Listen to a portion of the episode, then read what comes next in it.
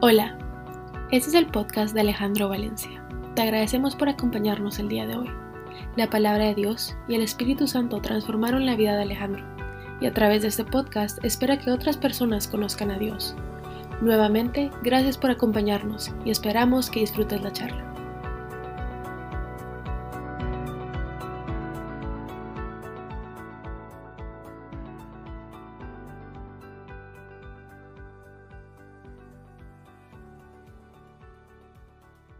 Son casi dos años largos desde que este, estos mensajes los miércoles empezaron. Este sería el mensaje número 100. No sé a qué horas pasó tanto tiempo. Eh, y solo le puedo dar gracias porque a Dios que me permite de alguna manera mantenerme fiel a Él y seguir creciendo en su amor y conocimiento. Eh, son dos años larguísimos de muchísimas experiencias y, y, le pido a Dios de todo corazón que me permita poder seguir compartiendo todo lo que Él ha hecho en mi vida y de la manera que Él obra día a día en mí, en mi corazón y me transforma. Y, y, esta última semana pude ver una serie de televisión en Apple TV que se llama We Crash, que me llevó a pensar y a, a, a analizar mi vida nuevamente. Es increíble cómo Dios nos habla a través de diferentes, de diferentes maneras. Y pensar o creer que conocemos un tema porque lo hemos estudiado, porque fuimos a la universidad y nos preparamos, porque tomamos cursos de diplomado, cursos y diplomados, o porque vemos un video de YouTube. Eh, es facilísimo. O bien porque llevamos años de experiencia y nos hemos desarrollado en el campo en el cual tenemos ese, ese conocimiento, conocemos muy bien la tarea que estamos realizando, sabemos qué botón apretar y cuándo apretarlo. Y eso nos puede llevar a pensar que somos sabios y que además no, somos, no solamente somos sabios en ese tema particular, sino que también en otros temas. No, la verdad es que somos sabios en todos los temas de los cuales apenas tenemos información. Eso me ha pasado a mí. No sé si tal vez a usted eh, también. Porque si el conocimiento y la información que tenemos, a eso le sumamos un poquito de gestión organizada. No, no hay que ponerle mucho más. Un poco de gestión organizada, cierta disciplina, eso va a generar resultados. Y resultados que para muchas personas pueden llegar a ser asombrosos. Y nos vamos a terminar creyendo nosotros mismos la historia de que somos sabios. Y vuelvo y le recomiendo como lo que empecé esa serie de televisión que se llama We Cry y cuenta la historia de, de un man que es el fundador de un negocio que se llama WeWork, un señor que se llama Adam Newman. Y les, Adam Newman, tomen nota para que lo googleen. Y cuenta, es un negocio de oficinas compartidas. Eh, y cuenta la historia, la búsqueda que este, este hombre tuvo y su esfuerzo por desarrollar ese negocio. Un hombre común y corriente como usted y como yo, ¿sí? Un inmigrante israelita que llegó a los Estados Unidos, que trabajó con pasión y trabajó con sabiduría. Y pudo desarrollar un negocio desde cero dólares, ese hombre que no tenía ni un peso, hasta que en algún momento los bancos más grandes del mundo y de los Estados Unidos te dijeron su negocio vale 48 billones, billones, no millones, billones de dólares. Y las entidades más grandes y financieras del mundo empezaron a soltarle plata a chorros.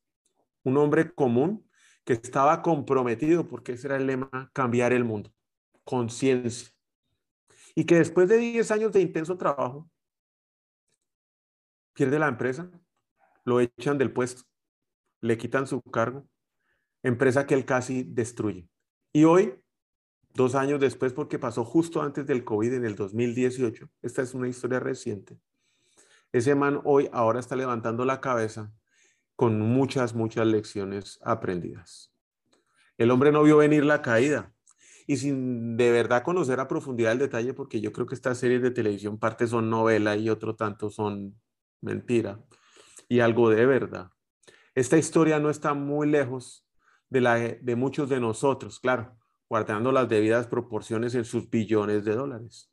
Y, y, hablo por mí porque somos hombres y mujeres comunes y corrientes, deseosos de cambiar el mundo, buscando con sabiduría hacerlo, Pero como este señor Adam Newman, no buscamos la sabiduría. Son dos cosas diferentes. Y terminamos moviéndonos en lugares equivocados, buscando lo que queremos por encima de lo que necesitamos. Nos rodeamos de todas esas personas que no son las correctas. Dejamos entrar a nuestra vida lo que al final nos termina llevando a vivir a la deriva, naufragando en un mar de la vida, sin rumbo, respirando sin vivir, escasamente con sobreviviendo no la pasamos, gestionándonos, moviéndonos, haciendo ruido, caminando sin andar, buscando ser los primeros, sin ganar, y creyendo que somos sabios sin saber, hablando sin escuchar, meditando sin comprender, demandando sin amar, y terminamos siendo prisioneros de lo absurdo y lo prohibidos, solos y confundidos. Y le pregunto, ¿en algún momento se ha sentido así? ¿O hoy está en esa situación? Hoy se encuentra en la tierra del olvido. Y la verdad es que lo que leí ahí es la canción que escuchamos ahorita de Alex Campos. Y estamos en un lugar de esos en la tierra del olvido, clamando a Dios para que nos regrese a nuestro destino o para que nos diga, Señor, ¿para dónde agarro? ¿Y qué podemos hacer para no perdernos y caer en el olvido, sin destino, sin rumbo en los caminos de la vida, siguiendo huellas que no sabemos ni de quién son, pero que tampoco para dónde van y alejándonos de nuestro propio destino? Y hoy quisiera hablar y ampliar tres temas que han movido mi cabeza después de ver esa serie y meditar mucho en la palabra de Dios. El hombre común, usted y yo, la sabiduría y el compromiso. Y para eso quisiera empezar con lo que le agrada a Dios y lo que no le agrada a Dios. Y voy directo a la palabra de Dios para buscarlo. ¿Qué no le agrada a Dios? Salmos 147, 10. El Señor no se deleita en los bríos del caballo, ni se complace en la fuerza del hombre. Y deleitarse es dar placer o ser agradable a. No es nuestra pasión, no es nuestra fuerza, no son nuestros conocimientos, nuestros contactos, nuestro esfuerzo, nuestras obras, lo que nosotros podamos llegar a creer que sabemos, lo que deleita o agrada a Dios. ¿Qué le agrada a Dios? Salmos 147, 11. Sino que se complace en los que a Él le temen y en los que en Él confían con su gran amor. Comenzamos nuestro día bien si empezamos por el principio mirando con reverencia y respeto a Dios, asombrados con Él y sus maravillas, exaltándolo y alabándolo. Mire, quiero dejar claro que eso es el temor. No es el temor que entendemos nosotros de un Padre castigador. El temor a Dios es cuando lo miramos con reverencia y respeto, asombrados de Él y de sus maravillas, exaltándolo y alabándolo. Quiero volver a aclarar, ese es el temor a Dios. Y rindiéndonos y entregados a sus pies y a su fiel amor. Y esa es la confianza. Buscándolo con una verdadera pasión que cambia nuestra manera de vivir por esa verdad que nos transforma, que es la palabra de Dios. Expresando nuestras convicciones en nuestras acciones para que seamos un testimonio vivo de lo que vemos y de lo que oímos, superando obstáculos, aprendiendo y creciendo cada día a ser más parecidos a la imagen de Jesús. Básicamente caminando un camino alto, así para que podamos liderar a otros. Hoy, desde todas direcciones y constantemente estamos recibiendo bombardeos para que nos ajustemos y nos adaptemos, cambiemos y nos apeguemos a lo que el mundo dice que debemos ser, para hacer las cosas en nuestras fuerzas y para servirnos a nosotros mismos. Pero es que suceden que hay cosas que no cambian definitivamente no cambian. Dios no cambia. Él busca y nos salva. Eso no ha cambiado desde que Dios vino y creó el mundo. Tampoco cambia nuestra respuesta a Dios al revelarse a sí mismo en Jesús. Lo escuchamos atentamente, nos transforma y lo seguimos. Eso no ha cambiado. La decisión es nuestra, o lo seguimos o no lo hacemos. Y cuando lo seguimos estamos parados sobre la roca fuerte. Cuando lo seguimos nos ocupamos de las cosas básicas que no cambian. Dios y nuestra necesidad de Dios. Esas son nuestras necesidades básicas. Y vamos a hablar del hombre común, de usted y yo. Y es que es asombroso ver lo que puede ocurrir en y a través de un hombre o una mujer común como usted y yo. Cuando Dios derrama un poco de dificultad y de problemas, de enfermedad, de escasez, de retos, de relaciones rotas. Adicionalmente nos da el poder del Espíritu Santo a la mezcla. Seguimos siendo hombres y mujeres comunes y corrientes, pero con resultados espectaculares, extraordinarios. Y no me refiero a lo temporal, a lo efímero, a la fama, al dinero, al estatus, a las posesiones, al que dirán o a los likes, a los amigos o a las roscas, a la influencia o a los puestos, o a los títulos universitarios.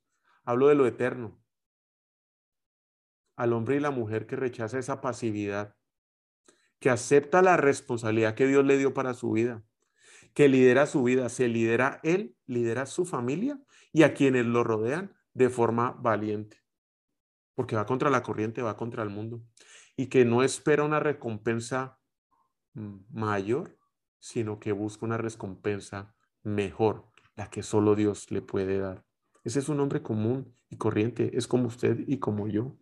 Un hombre que tal vez como Felipe, después de que Jesucristo murió, estaba en Samaria porque lo sacaron corriendo a patadas de Jerusalén y lo querían matar por lo que él sabía, por lo que él compartía, por lo que él vivía en su vida, porque era un testimonio vivo del amor de Jesús en él.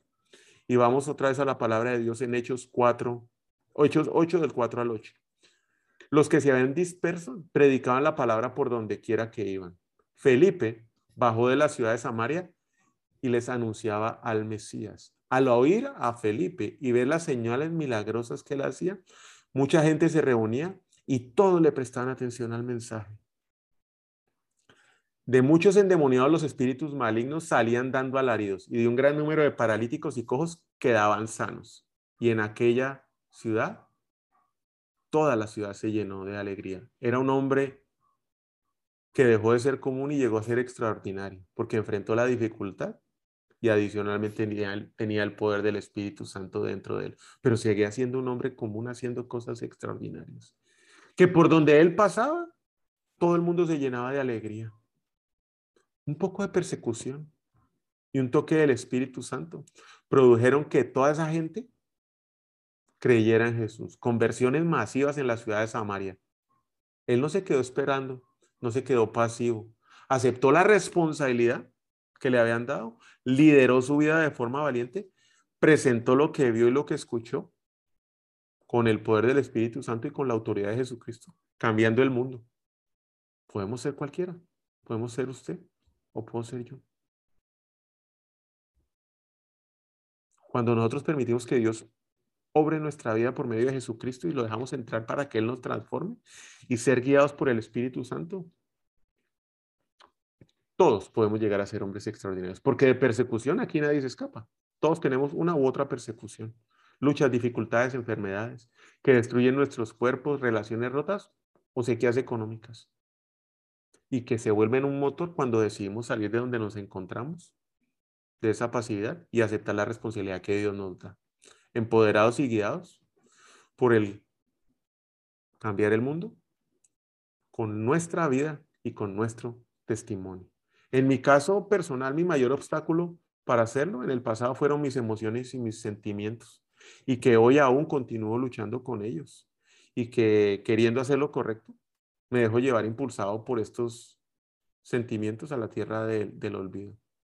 Proverbios 25, 28 dice que una persona sin control propio es como una ciudad con las murallas destruidas. Muchas veces cuando me dejo llevar por esas eh, emociones, por esos sentimientos, volteo y miro atrás y lo que hay es destrucción. Recuerde esto, Enseñamos lo que sabemos, pero reproducimos lo que somos.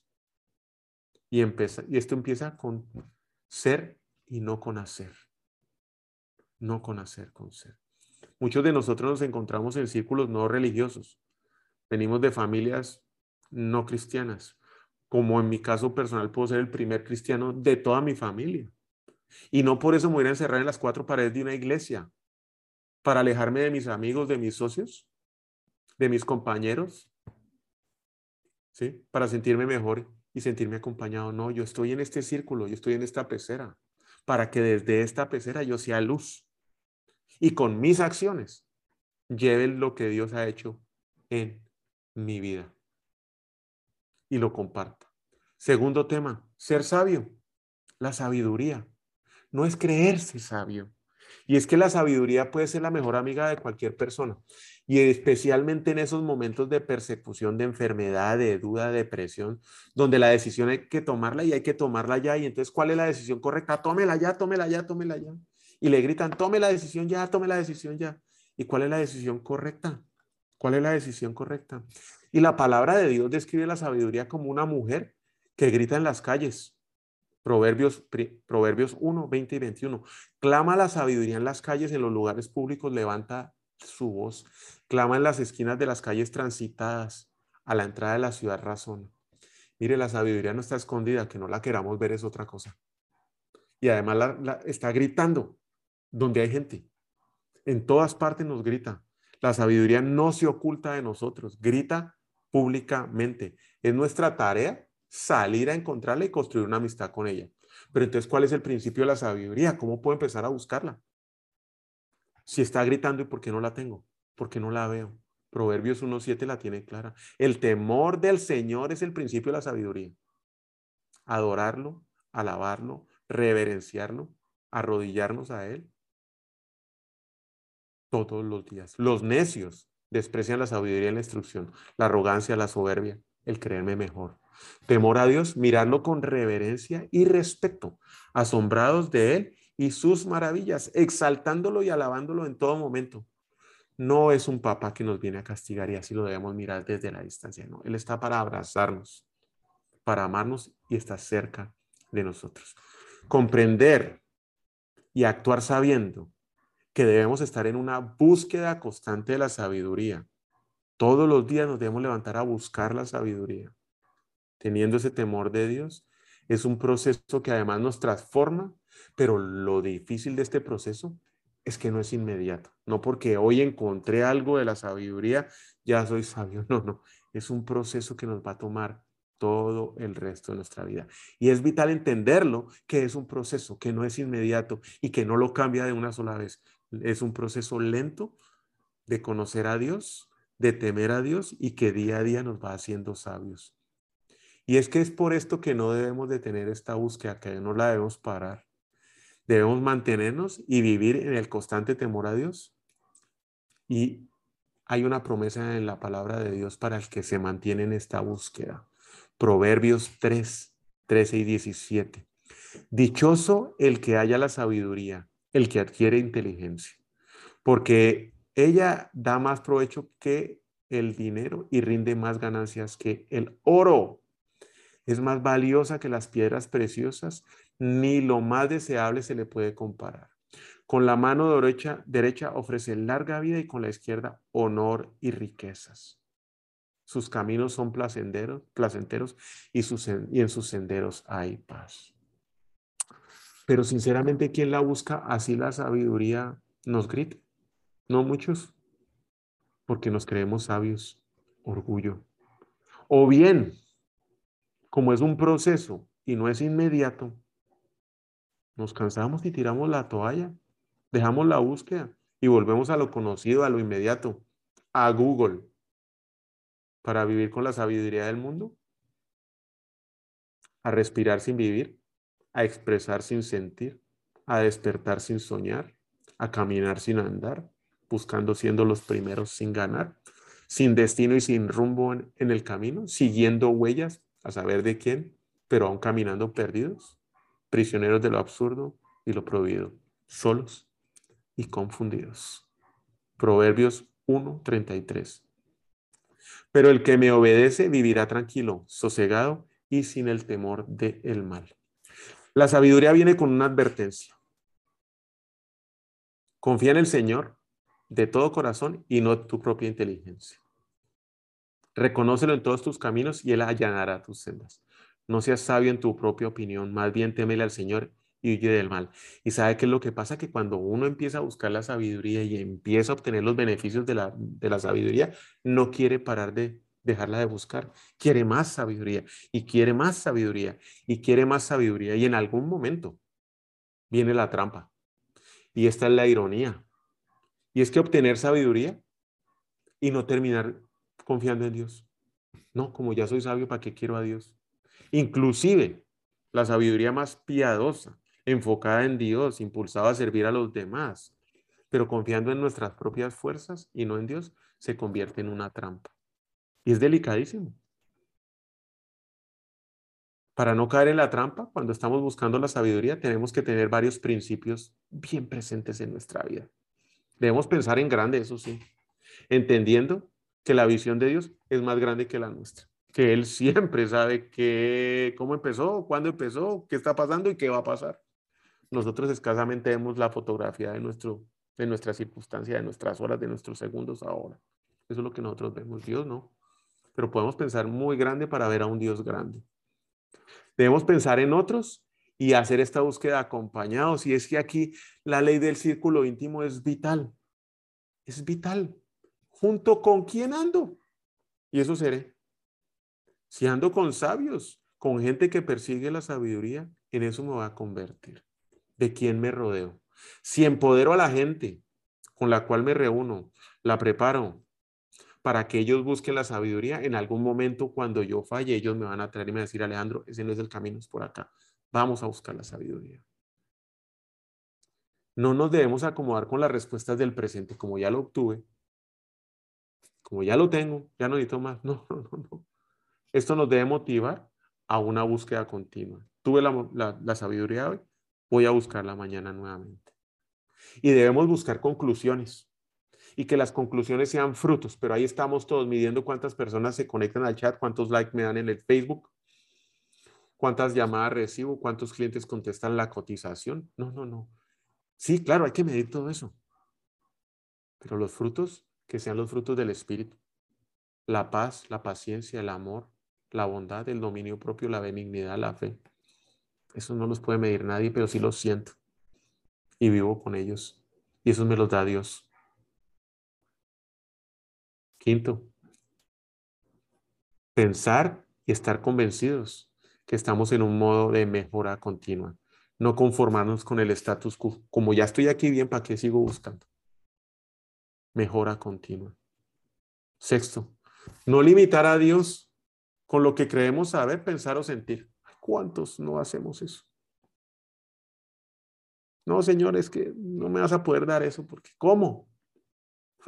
Lo limitamos a nuestras capacidades. Es que siento. No, Señor, es que yo siento que tal vez no. No me lo merezco. No soy digno. Soy pecador. Mire lo que yo hice. ¿Cómo me va a dar eso? ¿Quiénes somos nosotros para limitarlo? Pero ahí estamos de bocones.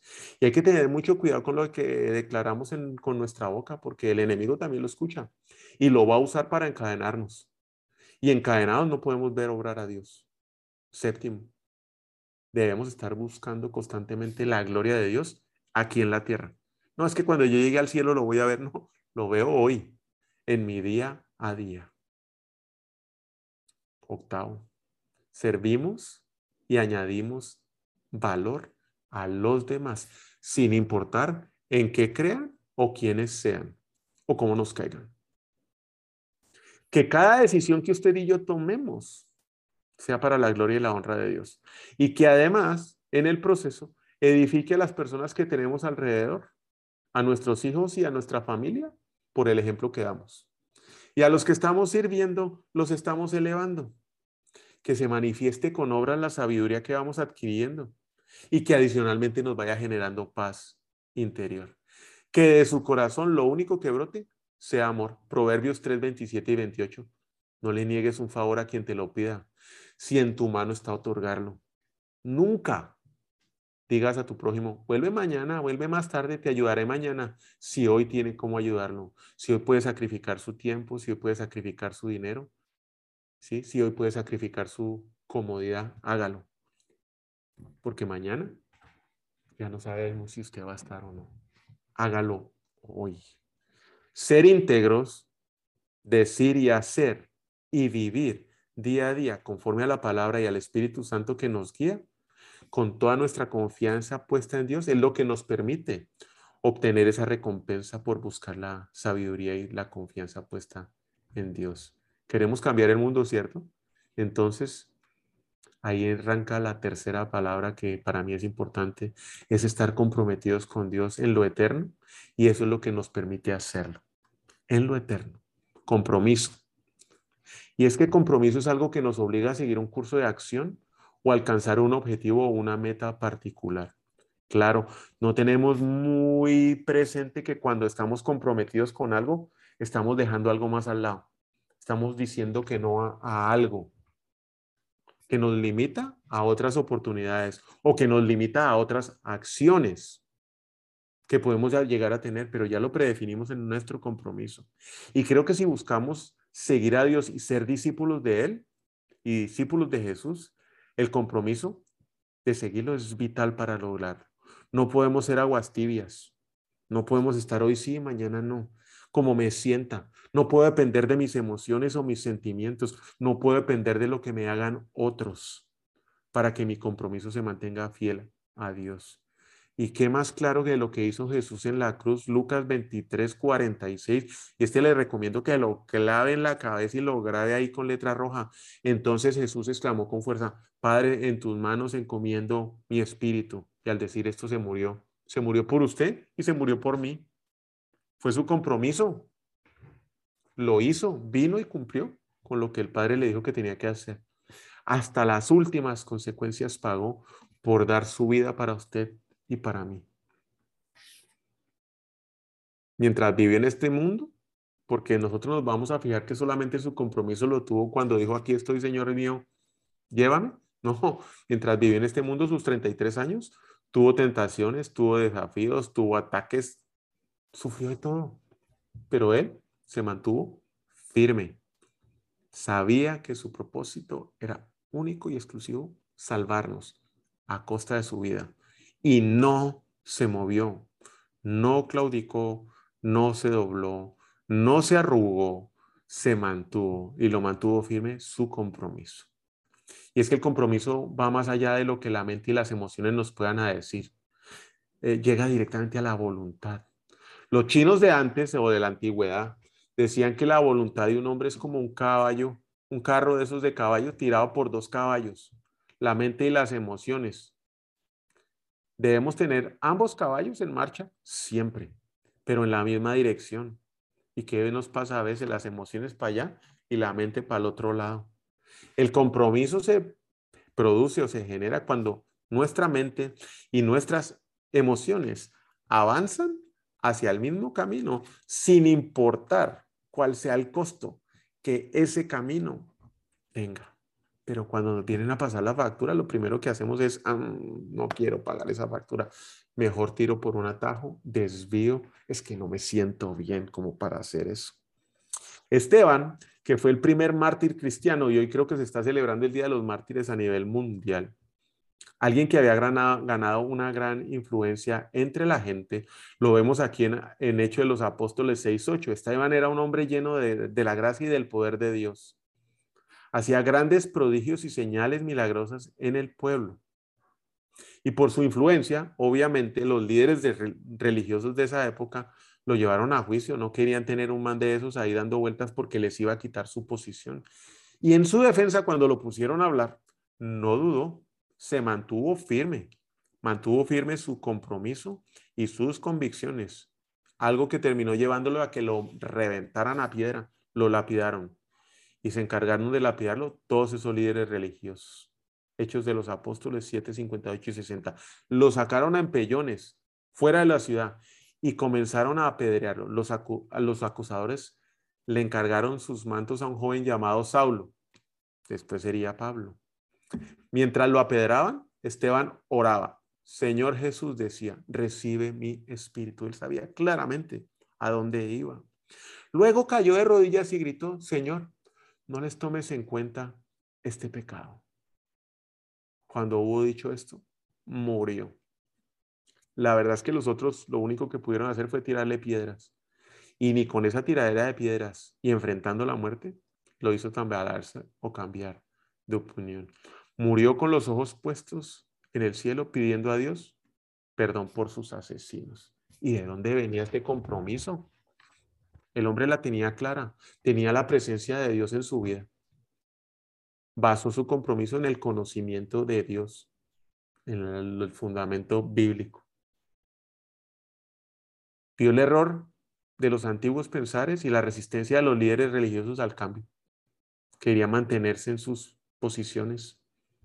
Mantuvo sus ojos solo puestos en Jesús. Y nunca cambió su perspectiva de lo eterno por lo terrenal.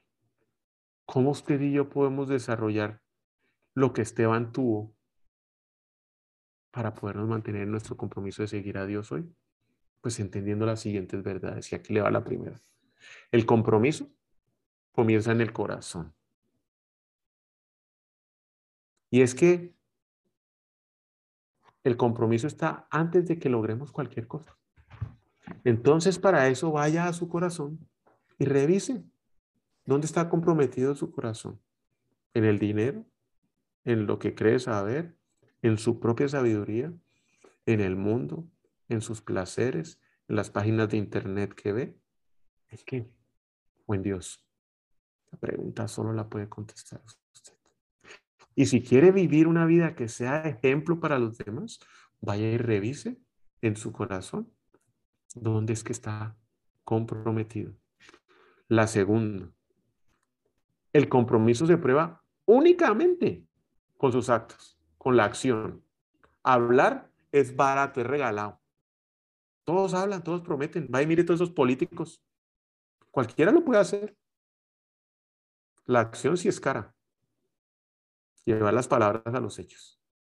Usted está realizando sus acciones conforme a su compromiso obedeciendo a Dios. Y aclaro, porque usted puede estar comprometido y haciendo acciones como lo hice yo en el pasado para mí. Y tengo un compromiso y lo cumplo. Pero obedezco a Dios y lo sirvo, le doy gloria. Tengo temor de Dios. Ojo, no se olvide que el temor de Dios es el principio de la sabiduría.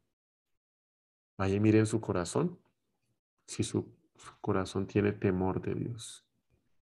Tres, el compromiso abre la puerta al logro y como se lo dije antes, el compromiso precede el logro. Una vez usted se compromete, llegarán a su encuentro todo tipo de recursos, de personas, de oportunidades para ayudarle al éxito.